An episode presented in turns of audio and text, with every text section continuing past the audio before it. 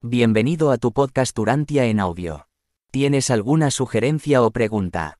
¿Quieres alguno de los escritos que aún no está disponible en el podcast? Para esto y más visita nuestra página de Facebook Urantia en audio o nuestra página web urantianeaudio.net.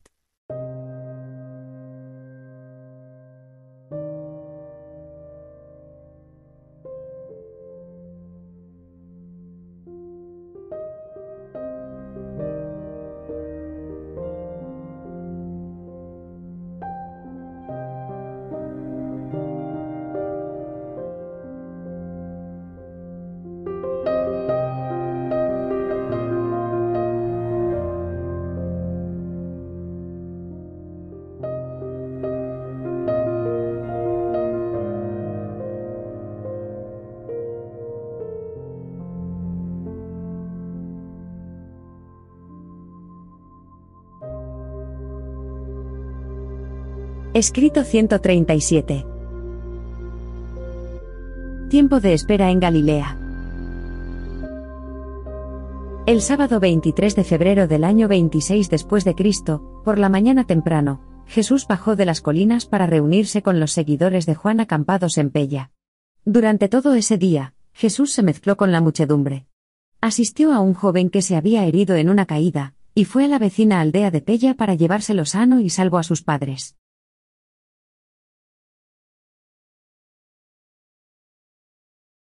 1. Elección de los cuatro primeros apóstoles. Durante este sabbat, dos de los más destacados discípulos de Juan estuvieron bastante tiempo con Jesús. De todos los seguidores de Juan, alguien llamado Andrés era el que se había quedado más profundamente impresionado por Jesús, lo acompañó a Pella con el muchacho herido.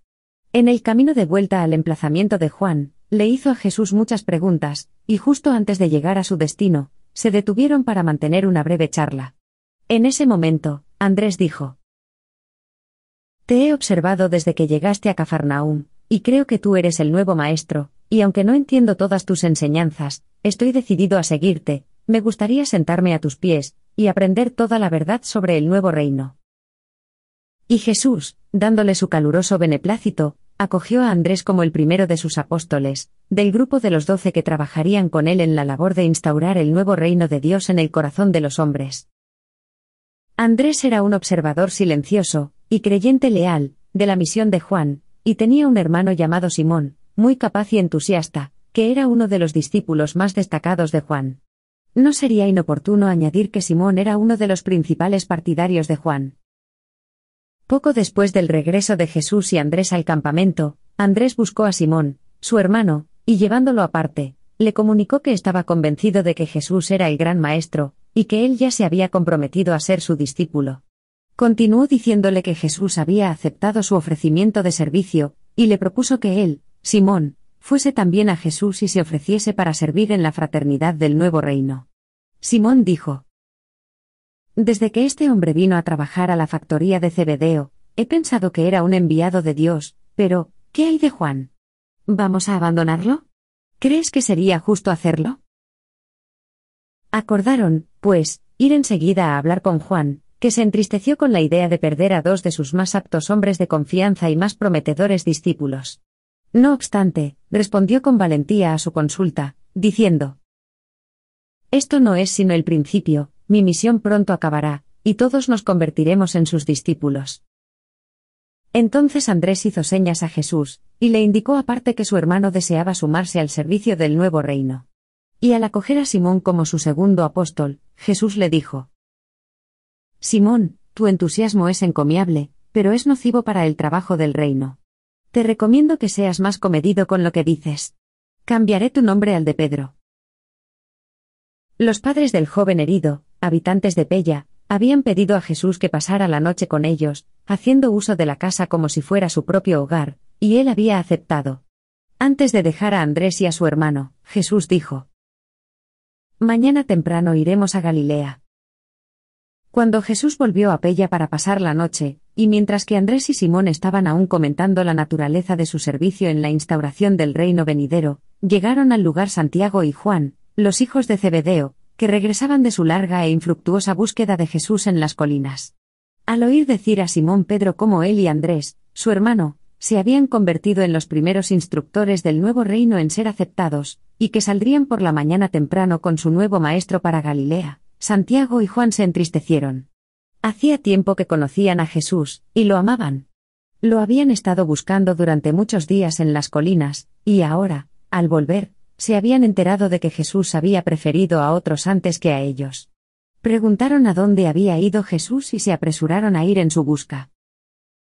Jesús estaba dormido cuando llegaron al lugar donde estaba albergado, pero lo despertaron, diciéndole, ¿Cómo es que mientras nosotros, que por tanto tiempo hemos convivido contigo, andábamos buscándote en las montañas, hayas preferido a otros antes que a nosotros, eligiendo a Andrés y a Simón como tus primeros acompañantes en el nuevo reino?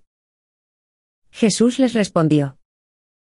Calmad vuestros corazones y preguntaos a vosotros mismos, ¿quién os dijo que fueseis en busca del Hijo del Hombre cuando él se ocupaba de los asuntos de su Padre? Tras comentar los pormenores de su larga búsqueda en las colinas, Jesús les indicó además. Debéis aprender a buscar el secreto del nuevo reino en vuestros corazones y no en las colinas. Lo que procurabais estaba ya en vuestras almas. Ciertamente, sois mis hermanos, no necesitabais que yo os aceptara, ya estabais en el reino, y debéis tener buen ánimo, mientras os preparáis para venir también con nosotros a Galilea mañana. Juan se atrevió entonces a preguntarle. Pero, Maestro, ¿seremos Santiago y yo compañeros tuyos en el nuevo reino, tal como lo son Andrés y Simón? Y Jesús, colocando una mano en el hombro de cada uno de ellos, les dijo, Hermanos míos, ya estabais conmigo en el espíritu del reino, aun antes de que nadie más me pidiese que lo admitiera en él. Vosotros, hermanos míos, no necesitáis solicitar vuestra entrada en el reino, habéis estado en él conmigo desde el principio. Ante los hombres, es posible que otros se antepongan a vosotros, pero en mi corazón ya contaba con vosotros para los consejos del reino, incluso antes de que pensarais en pedírmelo. Y aún así, vosotros podríais haber sido los primeros ante los hombres si no hubieseis estado ausentes, comprometidos en una tarea bien intencionada, pero que vosotros mismos os impusisteis, de salir a buscar a quien no estaba perdido. En el reino venidero, despreocupaos de las cosas que os inciten a la ansiedad, preocupaos, más bien, y en todo momento, de hacer únicamente la voluntad del Padre de los cielos. Santiago y Juan aceptaron de buen grado la reprimenda, nunca más tendrían celos de Andrés y Simón y con sus otros dos compañeros apóstoles, se dispusieron a partir para Galilea a la mañana siguiente. Desde este día en adelante, se usaría la palabra apóstol, para establecer una distinción entre la familia elegida de los hombres de confianza de Jesús, y la inmensa multitud de discípulos creyentes que llegarían a seguirlo. Tarde esa noche, Santiago, Juan, Andrés y Simón sostuvieron una conversación con Juan el Bautista, y con lágrimas en los ojos pero la voz firme, el robusto profeta de Judea renunció a dos de sus discípulos principales, para que se convirtieran en apóstoles del príncipe Galileo del reino venidero.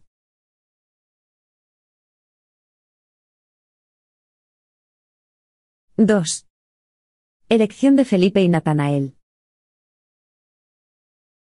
En la mañana del domingo 24 de febrero del año 26 después de Cristo, junto al río próximo a Pella, Jesús se despidió de Juan el Bautista, para no volver a verlo nunca más en la carne. Ese día, conforme Jesús partía para Galilea con sus cuatro discípulos apóstoles, se formó un gran tumulto en el campamento de los seguidores de Juan. Se iba a producir la primera gran escisión. El día anterior, Juan había declarado expresamente a Andrés y a Esdras que Jesús era el libertador.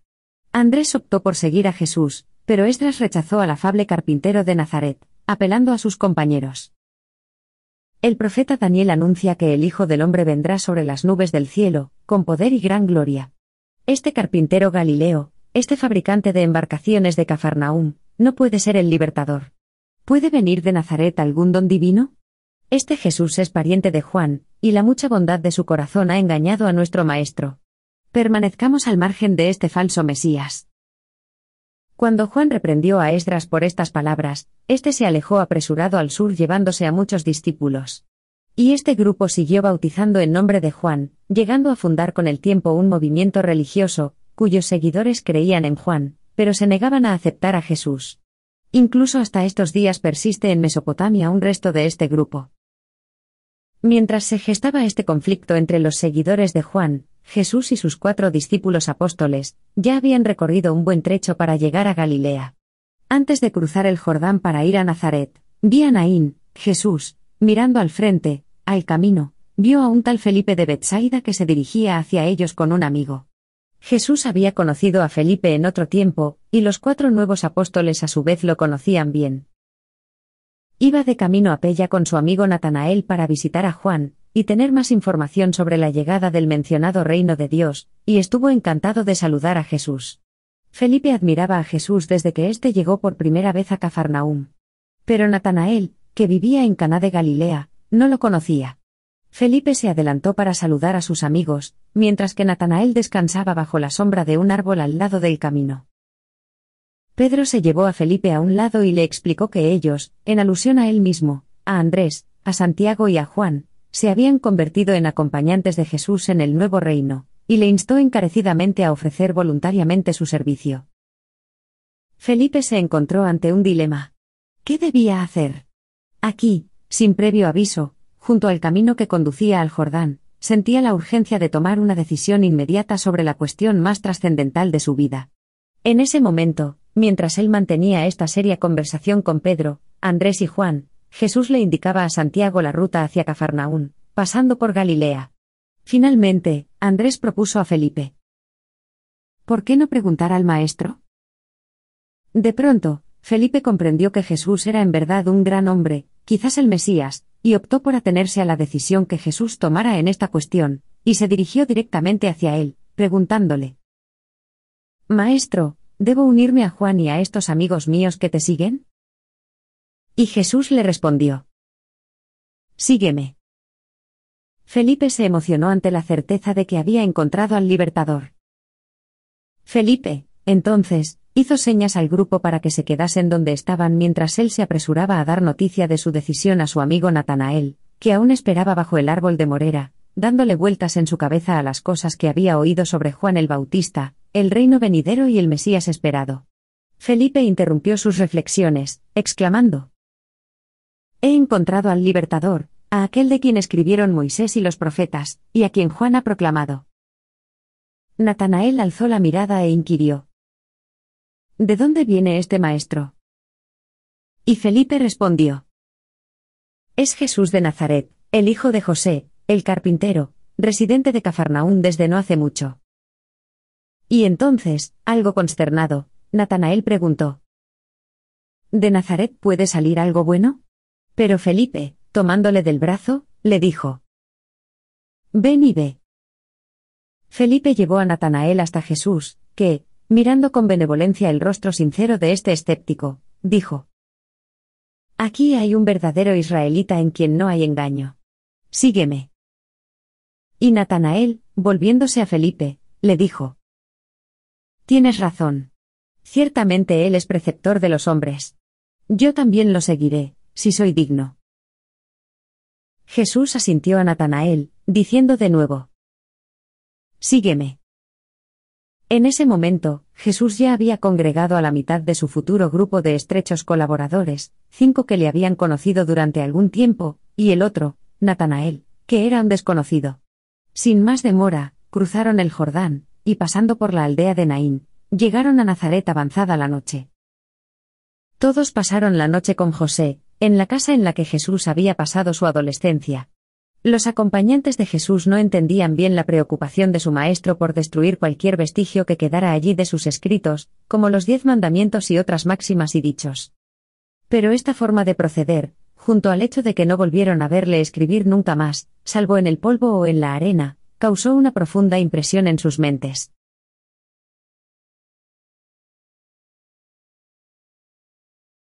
—3. Visita a Cafarnaum. Al día siguiente, Jesús envió a sus apóstoles a Caná, puesto que estaban todos invitados a la boda de una destacada joven de ese pueblo, mientras él se preparaba a hacerle una rápida visita a su madre en Cafarnaúm, deteniéndose en Magdala para ver a su hermano Judá. Antes de salir de Nazaret, los nuevos acompañantes de Jesús relataron a José, y a otros miembros de la familia de Jesús, los magníficos acontecimientos del entonces pasado reciente, y expresaron libremente su convencimiento de que Jesús era el libertador por tanto tiempo esperado. Y estos miembros de la familia de Jesús hablaron de todo esto, y José dijo, Quizá, después de todo, nuestra madre tenía razón. Tal vez nuestro extraño hermano sea el rey por venir. Judá había estado presente en el bautismo de Jesús, y con su hermano Santiago, se había convertido en un firme creyente de la misión de Jesús en la tierra. Pese a que tanto Santiago como Judá estaban muy desconcertados respecto a la naturaleza de la misión de su hermano, su madre había reavivado todas sus tempranas esperanzas de que Jesús era el Mesías, el hijo de David, y alentaba a sus hijos a que tuvieran fe en su hermano como libertador de Israel. Jesús llegó a Cafarnaúm el lunes por la noche, pero no fue a su propia casa, en la que vivían Santiago y su madre, sino directamente a la casa de Zebedeo. Todos sus amigos de Cafarnaúm notaron que se había producido en él un cambio grato y considerable. De nuevo, parecía estar relativamente contento, más parecido a como había sido en sus primeros años en Nazaret. Durante los años previos a su bautismo y a los períodos de retiro, justo antes y después, se había vuelto cada vez más serio y reservado. Ahora, a todos ellos les parecía que volvía a ser el mismo de antes. Tenía un porte majestuoso y un aspecto excelso, pero, una vez más, se mostraba libre de preocupaciones y feliz. María estaba entusiasmada y esperanzada. Consideraba que la promesa de Gabriel estaba a punto de cumplirse. Esperaba que pronto toda Palestina se sobrecogiera y asombrara, ante la revelación milagrosa de su Hijo como Rey Celestial de los judíos. Si bien, a las numerosas preguntas que le hacían su madre, Santiago, Judá y Zebedeo, Jesús se limitaba a contestar con una sonrisa. Es mejor quedarme aquí por algún tiempo, debo hacer la voluntad de mi Padre que está en los cielos. El día siguiente, martes, se desplazaron todos a Caná para asistir al casamiento de Noemí, que se celebraría un día después. A pesar de que Jesús les había hecho reiteradas advertencias de que no dijeran nada a nadie de su misión, hasta que llegara la hora del Padre, todos se empeñaron en difundir discretamente la noticia de que habían encontrado al libertador. Estaban confiados en que Jesús asumiría su autoridad mesiánica en las próximas bodas de Caná, y que lo haría con un gran poder y un sublime esplendor. Recordaban lo que se les había comentado sobre los fenómenos que acompañaron a su bautismo, y creían que en el futuro su actuación en la tierra se caracterizaría por crecientes manifestaciones de portentos sobrenaturales y de demostraciones milagrosas. Por esta razón, toda la región se disponía a congregarse en Caná para la fiesta de bodas de Noemí y Joab, el hijo de Natán. Hacía años que María no se encontraba tan dichosa. Se dirigió a Caná animosa, como una reina madre anhelante ante la coronación de su hijo. Nunca, desde que tenía trece años de edad, la familia y los amigos de Jesús le habían visto tan desenfadado y alegre, tan atento y comprensivo de los deseos y aspiraciones de sus acompañantes, tan conmovedoramente empático. Y por lo tanto, murmuraban entre ellos, en pequeños grupos, preguntándose qué iba a suceder. ¿Qué sería lo próximo que haría esta persona tan poco convencional? ¿Cómo inauguraría la gloria del reino venidero? Y estaban todos entusiasmados con la idea de que presenciarían la revelación de la fuerza y el poder del Dios de Israel.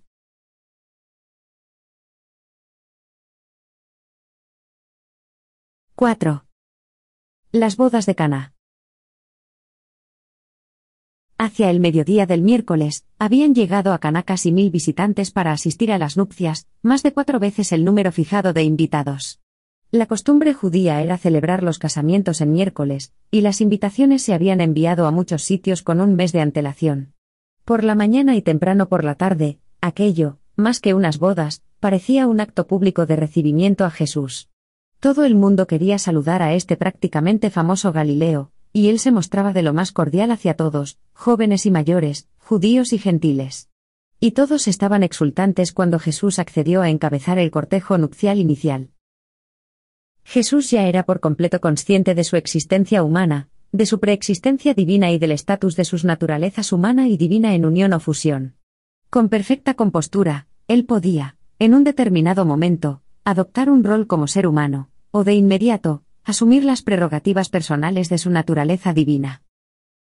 A medida que avanzaba el día, Jesús se fue percatando de que la gente estaba a la expectativa de que realizara algún prodigio, más concretamente percibía que su familia, y sus seis discípulos apóstoles esperaban que él anunciara su reino venidero, convenientemente, mediante alguna manifestación de carácter extraordinario y sobrenatural. A primera hora de la tarde, María llamó a Santiago y juntos, fueron a preguntarle a Jesús si no les podía decir en confianza, a qué hora y en qué punto de las ceremonias de la boda había pensado manifestarse como ser sobrenatural. Apenas le mencionaron a Jesús estas cuestiones, vieron que habían suscitado su indignación característica. Solo dijo, Si me amáis, estad dispuestos entonces a aguardar conmigo mientras espero la voluntad de mi Padre que está en los cielos. Pero la elocuencia de su reprimenda se manifestaba más en la expresión de su rostro. El Jesús humano se decepcionó bastante con el proceder de su madre, y reaccionó con seriedad ante su insinuación de que se permitiera realizar una demostración visible de su divinidad. Aquello era algo que él había decidido no hacer durante su reciente retiro en las montañas.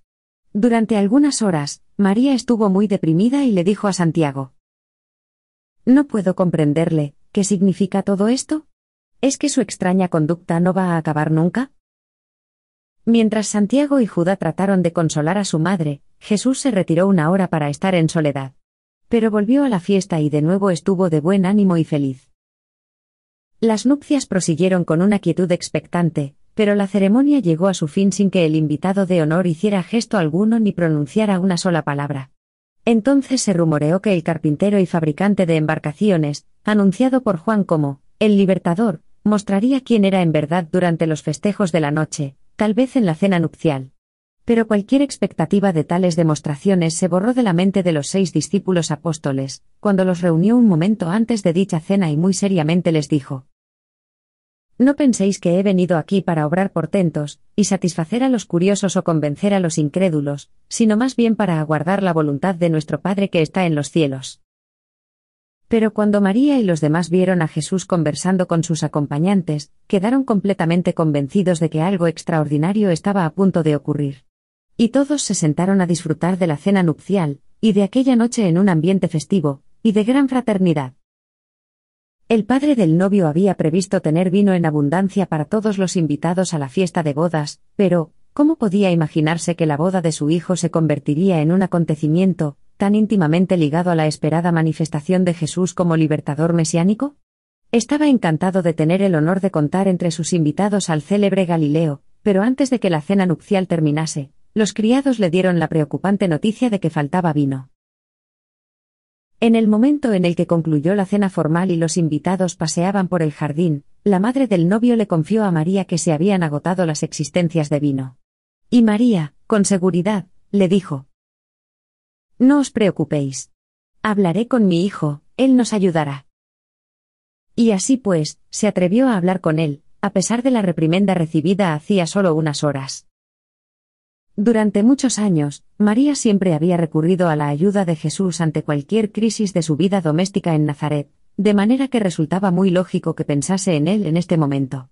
Pero, en aquella ocasión, existían otros motivos para que esta exigente madre acudiera a su hijo mayor.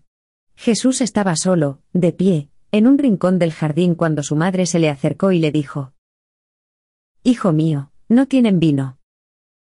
Y Jesús respondió, Mi buena mujer, ¿qué tengo yo que ver con eso? María contestó, Pero yo creo que ha llegado tu hora, ¿no puedes ayudarnos? Jesús respondió, De nuevo manifiesto que no he venido para hacer las cosas de este modo. ¿Por qué me incomodas otra vez con tales asuntos? Entonces, rompiendo a llorar, María le imploró. Pero, hijo mío, yo les prometí que nos ayudarías, por favor, ¿harías algo por mí? Habló Jesús entonces. Mujer, ¿a qué viene que hagas tú tales promesas? Procura no hacer eso de nuevo. En todas las cosas, debemos aguardar la voluntad del Padre que está en los cielos. María, la madre de Jesús, estaba desconsolada, se quedó atónita.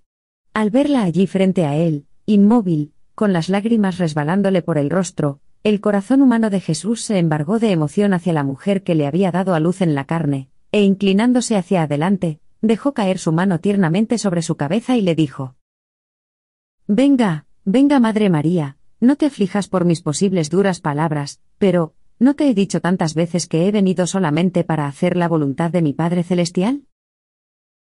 Muy gustosamente haría lo que me pides si fuese parte de la voluntad de mi Padre, y Jesús se detuvo de repente, vaciló.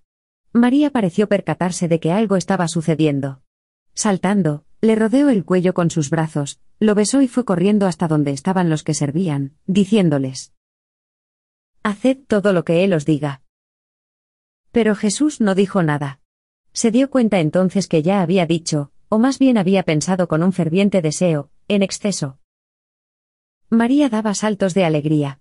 No sabía cómo se produciría el vino, pero estaba convencida de que por fin había podido persuadir a su hijo primogénito para que hiciera valer su autoridad, para que atreviera a dar un paso al frente, y afirmar su estatus y mostrar su poder mesiánico. Y debido a la presencia y a la conjunción de determinados poderes y de seres personales del universo, que todos los presentes ignoraban por completo, ella no iba a sufrir una decepción. El vino que María esperaba y que Jesús, el Dios hombre, humana y compasivamente deseaba, estaba próximo a hacerse realidad.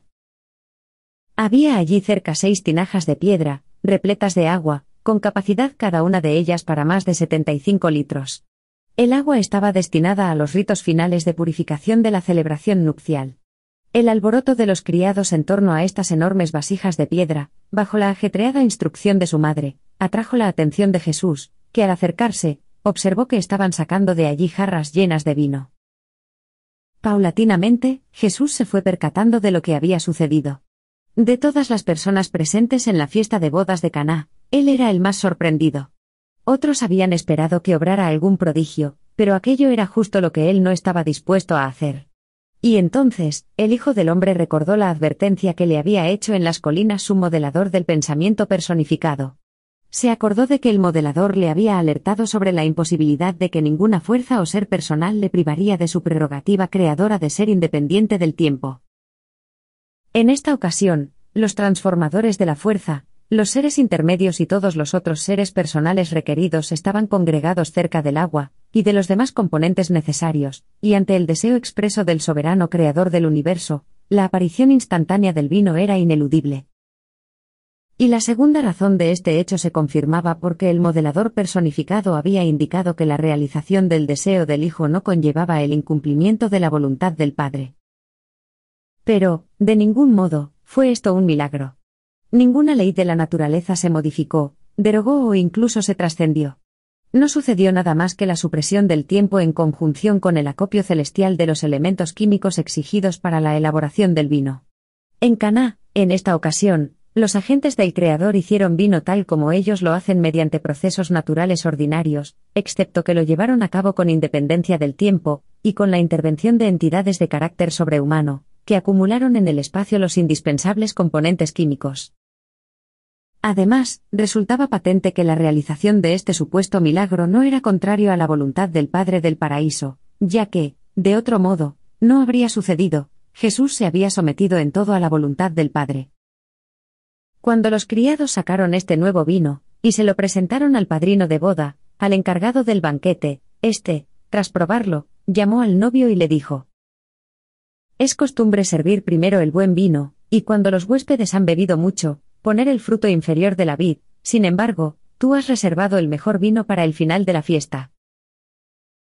María y los discípulos de Jesús se regocijaron enormemente ante aquel supuesto milagro, que pensaban que Jesús había realizado de forma intencionada, pero Jesús se retiró a un rincón resguardado del jardín, y durante breves momentos estuvo inmerso en profundos pensamientos. Finalmente, decidió que aquel incidente era ajeno a su voluntad en vista de las circunstancias, y que no siendo contrario a la voluntad de su padre, había sido inevitable. Cuando regresó a donde estaba la gente, todos lo miraron con asombro, pensaban que él era el Mesías. Pero Jesús estaba penosamente perplejo, se daba cuenta de que solo creían en él por aquel extraño suceso que, inadvertidamente por su parte, habían contemplado. Jesús se retiró nuevamente a la azotea de la casa durante un rato para reflexionar sobre todo aquello. Jesús tuvo en ese momento plena conciencia de que debía estar constantemente en guardia para que sus sentimientos de comprensión y piedad no diesen lugar a incidentes de esta naturaleza.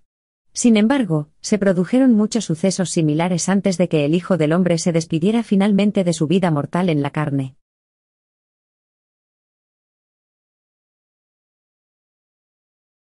5. De regreso a Cafarnaúm. Aunque muchos de los invitados se quedaron durante toda la semana de duración de los festejos nupciales, Jesús, con los recién elegidos discípulos apóstoles, Santiago, Juan, Andrés, Pedro, Felipe y Natanael, partió muy temprano, a la mañana siguiente, para Cafarnaúm, yéndose sin despedirse de nadie.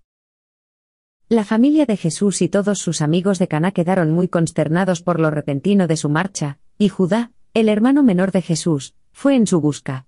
Jesús y sus apóstoles se dirigieron directamente a la casa de Zebedeo en Bethsaida. En este viaje, Jesús habló de muchas cosas de importancia para el reino venidero con sus seis acompañantes, y les advirtió expresamente que no comentasen la transformación del agua en vino. Les aconsejó igualmente que evitaran las ciudades de Séforis y Tiberias en su labor futura. Esa noche, tras la cena en la casa de Zebedeo y Salomé, tuvo lugar una de las charlas más importantes de toda la andadura terrenal de Jesús. Solo los seis apóstoles estaban presentes en esta reunión, Judá llegó cuando estaban a punto de separarse. Estos seis hombres elegidos habían venido desde Caná a Bethsaida con Jesús, con la sensación de caminar, en cierto modo, por las nubes. Se sentían llenos de vida por las expectativas que tenían ante sí, y entusiasmados por haber sido escogidos como estrechos colaboradores del Hijo del Hombre. Pero cuando Jesús empezó a dejarles claro quién era Él, y cuál iba a ser su misión en la tierra y cómo acabaría posiblemente todo, se quedaron atónitos. No podían comprender lo que les estaba diciendo. Enmudecieron, incluso Pedro se sintió abrumado hasta lo indecible. Solo Andrés, como gran pensador, se atrevió a responder a las palabras de consejo de Jesús. Cuando Jesús percibió que no comprendían su mensaje, cuando vio que sus ideas sobre el Mesías judío estaban tan cristalizadas, los mandó a descansar mientras él caminaba y hablaba con su hermano Judá. Y antes de que Judá se despidiese de Jesús, él le dijo muy emocionado, mi padre hermano, nunca te he entendido. No sé con certeza si eres lo que madre nos ha enseñado, y no comprendo del todo el reino venidero, pero ciertamente sé que eres un poderoso hombre de Dios. Oí la voz en el Jordán, y creo en ti, sea quien seas. Y cuando terminó de hablar, partió hacia su propia casa en Magdala. Esa noche Jesús no durmió. Se abrigó con una capa y se sentó en la orilla del lago a pensar, y así estuvo hasta el amanecer. Tras esas largas horas nocturnas en meditación, comprendió con claridad que jamás lograría que sus discípulos lo vieran de cualquier otra forma, que no fuese la del Mesías por tanto tiempo esperado. Por último, reconoció que no había otra manera de exponer su mensaje del reino, a no ser que cumpliera las predicciones de Juan, y como aquel a quien los judíos esperaban. En definitiva, aunque él no era el Mesías de tipo davídico, en él se cumplían verdaderamente las profecías de los videntes antiguos de mayor propensión espiritual. No volvió nunca a negar del todo que no fuese el Mesías. Y decidió dejar que fuese la manifestación de la voluntad del Padre, la que dilucidara finalmente esta compleja situación. A la mañana siguiente, Jesús se reunió con sus amigos en el desayuno, pero estaban tristes. Conversó con ellos, y al terminar la comida, los reunió en torno a él y les dijo, Es la voluntad de mi Padre que esperemos aquí algún tiempo. Habéis oído decir a Juan que había venido a fin de preparar el camino para el reino, así pues, nos corresponde a nosotros aguardar a que Juan termine su predicación. Cuando el precursor del Hijo del Hombre haya terminado su labor, comenzaremos nosotros a proclamar la buena nueva del reino. Pidió a sus apóstoles que volvieran a sus redes de pesca, mientras él se disponía para ir a la fábrica de barcos con Cebedeo.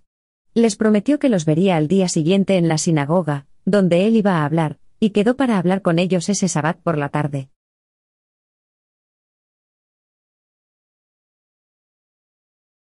—6. Lo acontecido el día del sabbat. Tras su bautismo, Jesús hizo su primera aparición pública en la sinagoga de Cafarnaum el día del sabbat del 2 de marzo del año 26 después de Cristo. La sinagoga estaba llena a rebosar. El relato del bautismo en el Jordán había llegado a magnificarse con las últimas noticias de Caná sobre la transformación del agua en vino.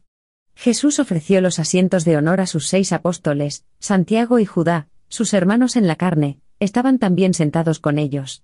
Su madre, que había regresado la tarde anterior a Cafarnaún con Santiago, estaba igualmente presente, aunque sentada en la parte de las mujeres. Toda la audiencia estaba inquieta, esperaban ser testigos de alguna manifestación extraordinaria de poder sobrenatural, lo que constituiría un excelente testimonio de la naturaleza y la autoridad, de quien les iba a hablar aquel día. Pero iban a sufrir una gran decepción. Cuando se levantó Jesús, el jefe de la sinagoga le entregó el rollo de la escritura, y él leyó un pasaje del profeta Isaías. Así dice el Señor. el cielo es mi trono y la tierra el estrado de mis pies. ¿Dónde está la casa que me habríais de edificar? ¿Dónde el lugar de mi reposo? Mi mano hizo todas estas cosas, así todas ellas llegaron a ser, dice el Señor. Pero yo miraré a aquel que es pobre, y humilde de espíritu y que tiembla a mi palabra. Oíd la palabra del Señor, vosotros los que tembláis y teméis. Vuestros hermanos os aborrecen, y os echan fuera por causa de mi nombre, pero sea el Señor glorificado. Él se os aparecerá en alegría, y todos los otros serán avergonzados. Una voz de alboroto de la ciudad, una voz del templo, una voz del Señor dice. Antes de que ella estuviera de parto, dio a luz, antes que le vinieran dolores, dio a luz un hijo. ¿Quién oyó cosa semejante? ¿Concebirá la tierra en un día? ¿O nacerá una nación de una sola vez? Porque así dice el Señor. He aquí que yo extiendo sobre ella la paz como un río, y la gloria incluso la de los gentiles será como un torrente que se desborda. Como aquel a quien consuela su madre, así os consolaré yo a vosotros, e incluso en Jerusalén recibiréis consuelo. Y cuando lo veáis, se alegrará vuestro corazón. Cuando terminó de leer el pasaje, Jesús devolvió el rollo a su depositario. Antes de sentarse, dijo sencillamente.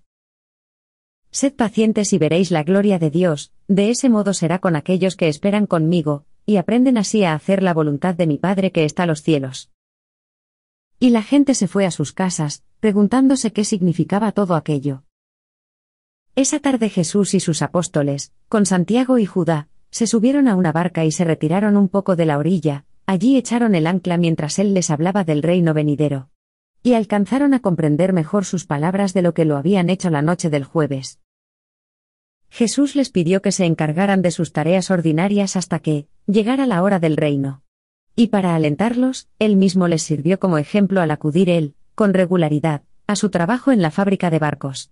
Al explicarles que cada día por la noche debían estudiar tres horas como preparación para su futura labor, Jesús les dijo, Nos quedaremos por aquí hasta que el Padre me mande llamaros.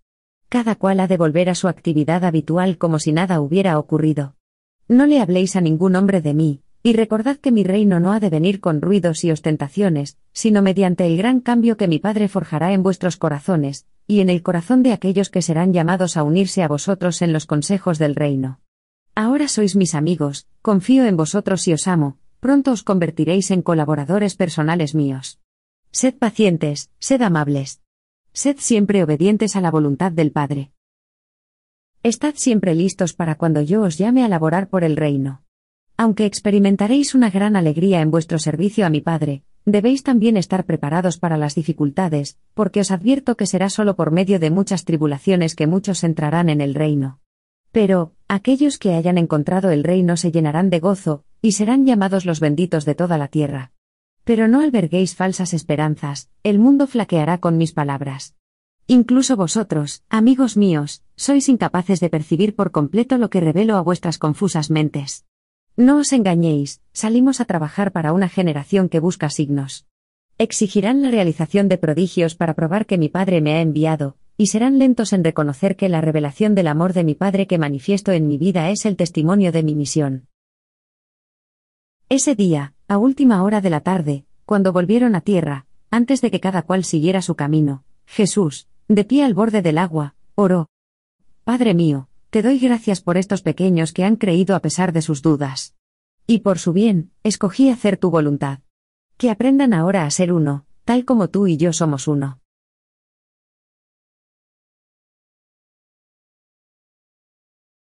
—7. Cuatro meses de formación.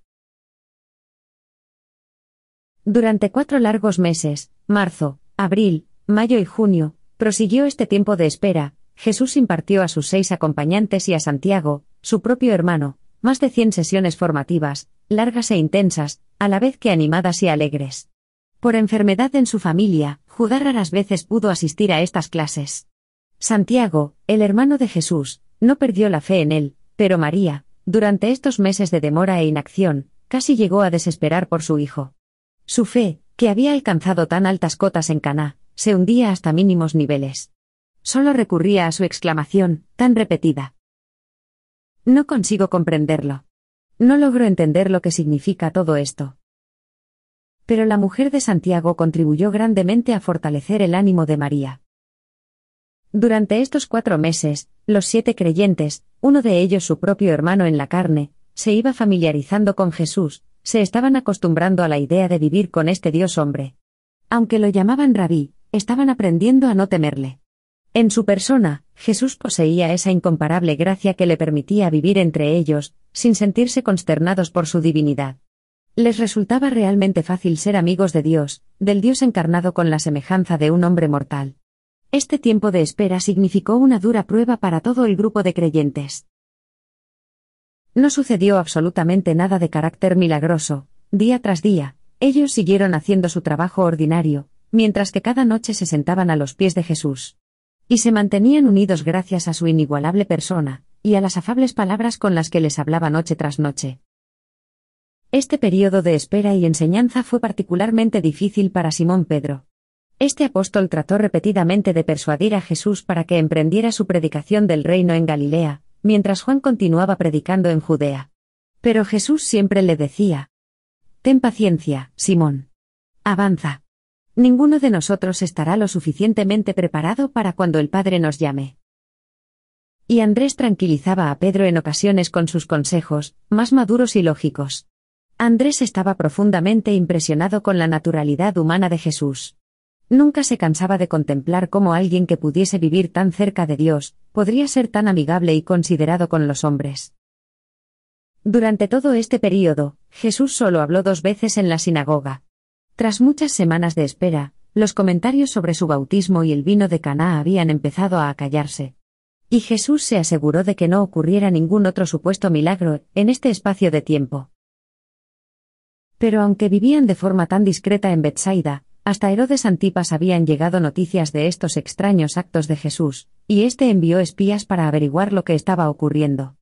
Pero Herodes estaba más preocupado por la predicación de Juan y decidió no molestar a Jesús, cuya labor continuaba apaciblemente en Cafarnaúm. Durante este tiempo de espera, Jesús procuró enseñar a sus acompañantes la actitud a adoptar hacia los distintos grupos religiosos y partidos políticos de Palestina. Las palabras de Jesús siempre eran, tratamos de ganarlos a todos, pero no somos de ninguno de ellos. A los escribas y rabinos, considerados conjuntamente, se les llamaba fariseos. Se referían a sí mismos como miembros. En muchos aspectos, de entre todos los judíos, era el grupo más progresista al haber adoptado muchas enseñanzas no claramente específicas de las escrituras hebreas, como la creencia en la resurrección de los muertos, una doctrina únicamente mencionada por Daniel, un profeta más reciente. Los saduceos estaban integrados por los sacerdotes y ciertos judíos ricos. No eran tan puristas en cuanto a los detalles del cumplimiento de la ley. Los fariseos y los saduceos, más que denominación religiosa, eran partidos religiosos. Los esenios constituían un verdadero movimiento religioso, originado durante la revuelta de los macabeos. Sus normas eran, en algunos aspectos, más rigurosas que las de los fariseos.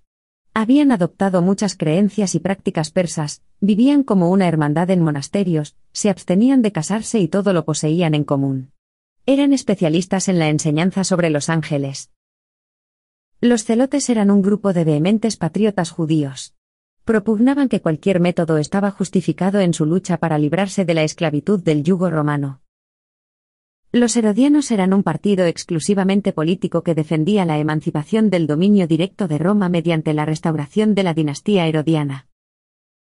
En el mismo centro de Palestina vivían los samaritanos, con quienes, los judíos no tenían trato, aun cuando tenían muchas opiniones similares respecto a las enseñanzas judías. Todos estos partidos y movimientos religiosos, incluyendo la pequeña hermandad nazarea, creían en una próxima llegada del Mesías. Todos aguardaban al libertador nacional. Pero Jesús dejó absolutamente claro que él, y sus discípulos no se aliarían a ninguna de estas escuelas de pensamiento o práctica. El Hijo del Hombre no sería nazareo ni esenio.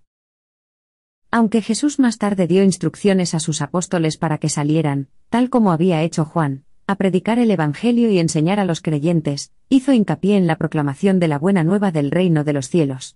Constantemente, recalcaba a sus acompañantes que debían mostrar amor, compasión y comprensión. Enseñó pronto a sus seguidores que el reino de los cielos era una experiencia espiritual que entrañaba la entronización de Dios en el corazón de los hombres. Mientras estaban a la espera de emprender activamente su predicación pública, Jesús y los siete, pasaban dos noches a la semana en la sinagoga, estudiando las escrituras hebreas. En años posteriores, tras periodos de intenso trabajo público, los apóstoles recordarían estos cuatro meses como los más valiosos y provechosos de los que habían disfrutado en compañía del Maestro. Jesús impartió a estos hombres toda la enseñanza que podían asimilar. No cometió la equivocación de enseñarles de más. No provocó su confusión revelándoles una verdad que sobrepasara su capacidad de comprensión.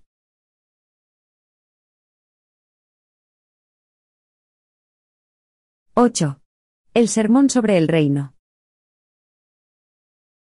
El 22 de junio, día del Sabbat, poco antes de salir en su primer viaje de predicación, y unos diez días después de la encarcelación de Juan, Jesús tomó lugar en el púlpito de la sinagoga por segunda vez desde que había traído a sus apóstoles a Cafarnaum. Unos días antes de predicar este sermón sobre el reino, mientras Jesús trabajaba en la fábrica de barcos, Pedro le dio la noticia del arresto de Juan. Jesús, nuevamente, dejó sus herramientas, se quitó el delantal y le dijo a Pedro, la hora del Padre ha llegado. Dispongámonos a proclamar el Evangelio del Reino. Jesús hizo su último trabajo en el banco de carpintería ese martes, 18 de junio del año 26 después de Cristo. Pedro salió apresuradamente de la factoría y, hacia media tarde, había reunido a todos sus compañeros, y dejándolos en una arboleda junto a la costa, fue en busca de Jesús. Pero no pudo encontrarlo, porque el maestro había ido a orar a otra arboleda. Y no lo vieron hasta entrada la noche cuando regresó a la casa de Zebedeo, y pidió algo de comer. Al día siguiente, envió a su hermano Santiago para que se le permitiese el privilegio de hablar en la sinagoga el próximo sabbat. Y el encargado de la sinagoga se sintió muy complacido de que Jesús deseara dirigir una vez más los oficios. Antes de dar este memorable sermón del reino de Dios, la primera y sublime actividad de su andadura pública, Jesús leyó los siguientes pasajes de las Escrituras. Vosotros me seréis un reino de sacerdotes y gente santa. Yahvé es nuestro juez, Yahvé es nuestro legislador, Yahvé es nuestro rey, Él mismo nos salvará. Yahvé es mi rey y mi Dios. Él es rey grande sobre toda la tierra. Su misericordia es sobre Israel en este reino. Bendita sea la gloria del Señor porque Él es nuestro rey. Cuando terminó de leer, dijo Jesús. He venido para proclamar la instauración del reino del Padre. Y este reino consistirá en las almas devotas de judíos y gentiles, de ricos y pobres, de libres y esclavos, porque para mi Padre no hay acepción de personas, su amor y su misericordia son para todos. El Padre que está en los cielos envía a su Espíritu para que habite en la mente de los hombres, y cuando yo haya terminado mi labor en la tierra, el Espíritu de la verdad se derramará también sobre toda carne. El Espíritu de mi Padre y el Espíritu de la verdad os establecerán en el reino venidero del entendimiento espiritual y de la rectitud divina. Mi reino no es de este mundo. El Hijo del Hombre no liderará ejércitos en batalla para instaurar un trono poderoso, o un reino de gloria terrenal. Cuando mi reino haya llegado, conoceréis al Hijo del Hombre como el príncipe de la paz, como la revelación del Padre Eterno.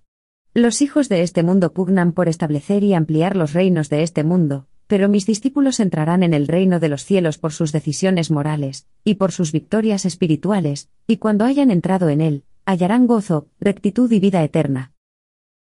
Aquellos que busquen primeramente entrar en el reino, y comienzan, pues, a procurar nobleza de carácter como la de mi Padre, no tardarán en poseer todas las demás cosas que les son necesarias.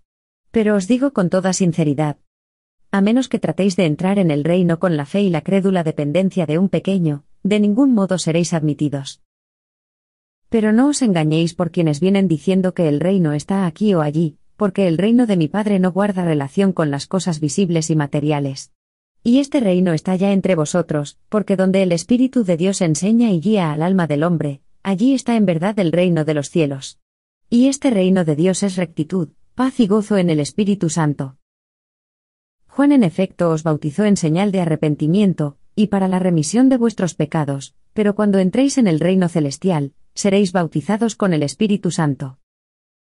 En el reino de mi Padre no habrá judíos ni gentiles, sino solo aquellos que procuran la perfección mediante el servicio, porque declaro que el que quiera ser grande en el reino de mi Padre debe ser, primero, servidor de todos. Si deseáis servir a vuestros semejantes, os sentaréis conmigo en mi reino, al igual que yo, al servir en semejanza de las criaturas, me sentaré sin mucho tardar con mi Padre en su reino. Este nuevo reino es semejante a una semilla que se siembra en buena tierra. No da todos sus frutos enseguida. Hay un lapso de tiempo entre la instauración del reino en el alma del hombre, y esa hora en la que el reino madura, y fructifica por completo en perpetua rectitud y salvación eterna. Y este reino que yo os proclamo no es un reino de poder y abundancia. El reino de los cielos no es comida ni bebida, sino una vida de rectitud y gozo crecientes en el servicio, progresivamente perfecto, a mi Padre que está en los cielos. ¿Por qué, acaso no ha dicho el Padre de sus hijos del mundo, es mi voluntad que lleguéis a ser perfectos, como yo soy perfecto? He venido a predicar la buena nueva del reino. No he venido a aumentar las pesadas cargas de quienes desean entrar en él. Anuncio el camino nuevo y mejor, y aquellos que puedan entrar en el reino venidero disfrutarán del descanso divino. Y sea lo que sea lo que os cueste en las cosas del mundo, sin importar el precio que paguéis para entrar en el reino de los cielos, recibiréis muchas veces más en gozo y en avance espiritual en este mundo, y en la vida eterna en la era por venir. La entrada en el reino del Padre no está a la espera de que los ejércitos marchen, ni de que los reinos de este mundo caigan derrocados, ni que el yugo de los cautivos se quiebre. El reino de los cielos ha llegado, y todo aquel que entre en él hallará libertad abundante y regocijo en la salvación. Este reino es un lugar de soberanía eterna. Quienes entren en él ascenderán hasta mi Padre, alcanzarán de cierto la diestra de su gloria en el paraíso. Y todos aquellos que entren en el reino de los cielos serán hechos los hijos de Dios, y en la era por venir ascenderán hasta el Padre. Y yo no he venido a llamar a los presuntamente justos sino a los pecadores, y a los que tienen hambre y sed de rectitud, de perfección divina. Juan vino a predicar el arrepentimiento como preparación para el reino, yo vengo ahora para proclamar la fe, el don de Dios, como el precio a pagar por entrar en el reino de los cielos. Con tan solo creer que mi Padre os ama con un amor infinito, estaréis ya en el reino de Dios. Dicho esto, se sentó. Todos los que le oyeron quedaron asombrados ante sus palabras. Sus discípulos estaban maravillados. Pero la gente no estaba lista para recibir la buena nueva de labios de este Dios hombre.